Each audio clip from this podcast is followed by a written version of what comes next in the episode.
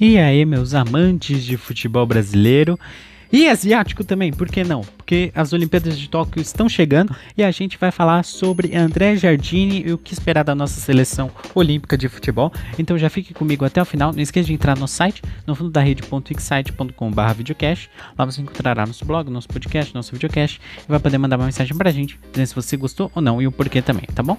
Então é isso. Não esqueça de entrar em todas as nossas mídias sociais, Facebook, Instagram, seguir a gente lá.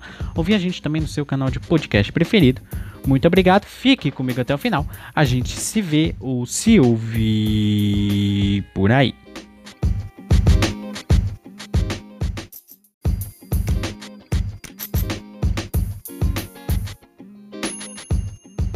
Brasil em Tóquio. Um pouco do que podemos esperar da seleção de André Jardine. Com um amistoso decepcionante e outro com um pouco mais de alívio, o que esperar da seleção olímpica do Brasil em Tóquio? Com grandes craques vem grandes responsabilidades. Eu sei que a frase não é original, mas diz muito sobre a nossa querida seleção sub-23, seus jogadores convocados nos últimos amistosos contra Cabo Verde e Sérvia. André Jardini, comandante da nossa seleção, que estará em Tóquio, só fará o anúncio dos jogadores que vão para o Japão no dia 17 de junho, ou seja, na semana que vem.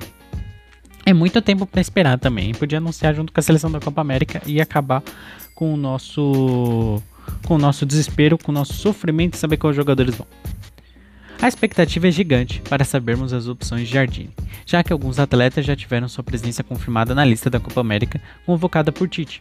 Por isso, jogadores como Vini Malvadeza Jr. e Neymar Jr. não estarão presentes entre os 18 convocados que estarão em Tóquio para defender a amarelinha sub-23, que também pode vai, vai pode não, né? Vai virar sub-24 por causa de todo esse lance que rolou da pandemia é, as Olimpíadas tiveram um aninho a mais aí no futebol para poder convocar seus jogadores, ou seja, a, o limite de sub-23 agora também é sub-24.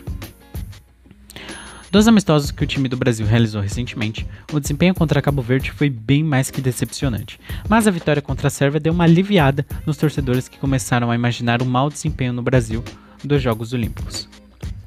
É um time que vem sendo montado por André já há algum tempo, desde outros jogos preparatórios da equipe desde 2019, quando a nossa seleção venceu o torneio de Toulon, na França.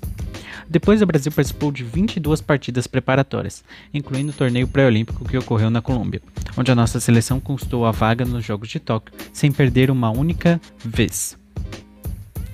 Com uma base de grandes jogadores, o comandante do Brasil já possui, claro, Pedro, Rodrigo, Antônio, Gerson, Bruno Guimarães e entre outros, são que podem levar o Brasil ao segundo ouro consecutivo, porque não, não custa sonhar, Brasil.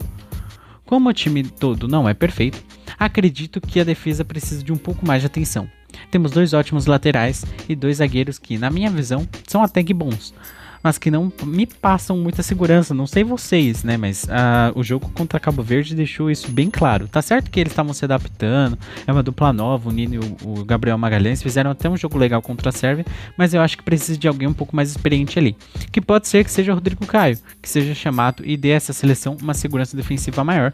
Rodrigo Caio foi o único da lista da Copa América que não foi, né? Dos últimos jogos contra a Equador e Paraguai nas eliminatórias. Rodrigo Caio saiu para a entrada do Thiago Silva, que até lá já vai estar recuperado. Então pode ser que ele seja chamado, por que não, né? Temos muitas chances de título novamente. Agora vamos esperar se a lista de Jardine terá alguma surpresa para os amantes do futebol brasileiro.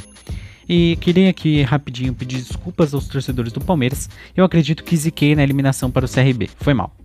Mas a seleção tem muita chance sim, viu? Confia. Eu falei que o Palmeiras tinha chance de se classificar, aí deu, deu ruim. Peço desculpas aí aos torcedores do Palmeiras. Mas a seleção tem chance sim, tá? Confia. E é isso. Muito obrigado a você que me acompanhou até aqui. Guilherme Paixão para a coluna do blog No Fundo da Rede. A gente se vê ou se ouve por aí.